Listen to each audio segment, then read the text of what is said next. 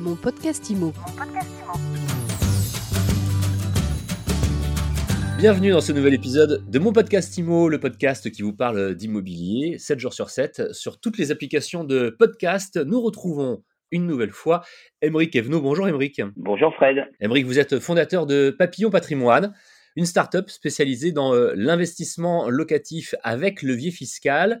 Vous nous avez déjà parlé de la loi Pinel, vous nous avez déjà parlé de la loi Malraux.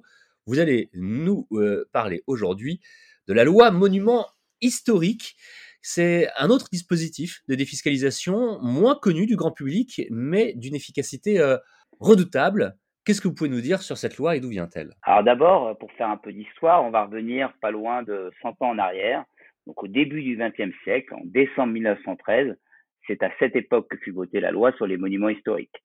Cette loi demeure le socle fondamental de notre législation en matière de protection des monuments historiques, car il s'agit bien de préserver le patrimoine français au travers d'avantages fiscaux octroyés aux personnes qui s'engagent à sauvegarder ce même patrimoine en l'achetant et en le rénovant. Pour qu'un bâtiment soit éligible à la défiscalisation, il faut donc qu'il soit classé à l'inventaire des monuments historiques.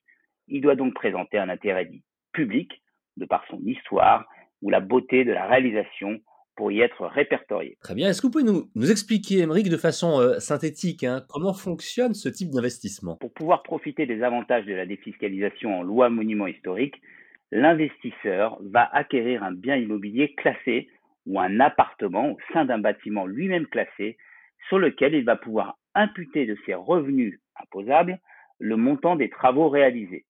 Dans la majorité des cas, c'est un opérateur spécialisé dans la rénovation de ce type de bâtiment qui proposera à l'achat un ou plusieurs appartements. Acheter un château seul et y faire des travaux, c'est pas à la portée de toutes les bourses. Par contre, acheter un appartement dans l'aile gauche du château est beaucoup plus simple. C'est ce que l'opérateur va proposer en réhabilitant l'édifice par des gros travaux et subdiviser le tout en plusieurs logements. Je précise que les travaux sont encadrés par les architectes des bâtiments de France et d'une qualité exceptionnelle à la hauteur des logements proposés. Et dans les chiffres, ça se passe comment? Alors, dans les chiffres, ça se passe de la façon suivante. Vous achetez un appartement d'une valeur de 300 000 euros. Dedans, vous avez 260 000 euros d'enveloppe travaux. Vous allez pouvoir déduire de votre revenu imposable le montant des travaux sur un ou trois ans. Lorsque je diminue mon revenu imposable, je fais mécaniquement une économie d'impôt. Si je passe de 200 000 euros de revenus par an à 100 000, j'ai nécessairement diminué mon impôt sur le revenu. Et à qui s'adresse euh, ce type d'investissement, Émeric Evenot? Alors, il ne faut pas se le cacher, l'investissement en monument historique s'adresse aux personnes ayant de gros revenus et une grosse fiscalité. Simplement, puisque le pourcentage de réduction d'impôt dépend de votre tranche marginale d'imposition, ce qu'on appelle la TMI. Pour ce dispositif de défiscalisation, l'impact fiscal est optimisé pour les tranches d'imposition supérieures, notamment celles situées entre 41 et 45 En deçà de ces tranches, l'avantage fiscal ne présente pas suffisamment d'intérêt. Alors, pour rappel, la tranche à 41 démarre à 74 546 euros de revenus imposables. Et celle à 45 on est à 160 336 euros aujourd'hui.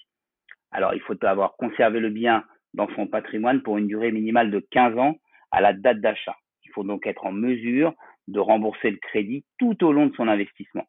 Alors, il est important de préciser que l'on peut tout de même défiscaliser si on achète le bien au titre de sa résidence principale, en imputant le montant des travaux, là encore, sur son revenu. Je suis toujours euh, fasciné par euh, les chiffres extrêmement euh, précis des tranches d'impôts finalement, c'est grâce au ministère des Finances que vous avez du travail. Hein. Sans vous, on est perdu.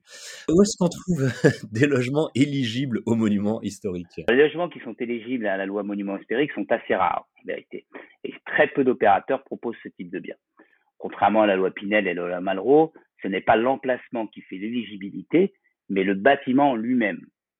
On peut avoir un bâtiment classé au milieu de nulle part, mais ce dernier ne sera jamais proposé par les opérateurs qui vont privilégier des bâtiments classés mais à proximité des grandes agglomérations.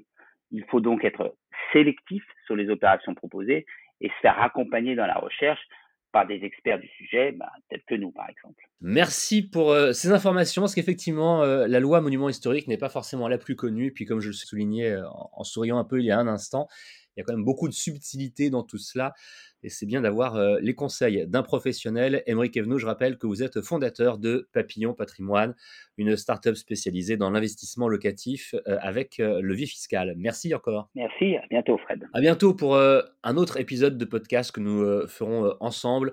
Il y aura d'ailleurs une deuxième partie à celui-ci sur la loi monument historique. Nous parlerons des avantages et des contraintes. Mon podcast IMO vous parle d'immobilier au sens large du terme tous les jours avec les acteurs du secteur. Rendez-vous donc où vous voulez, quand vous voulez, pour un nouvel épisode, pour une nouvelle interview. Mon podcast Mon podcast IMO.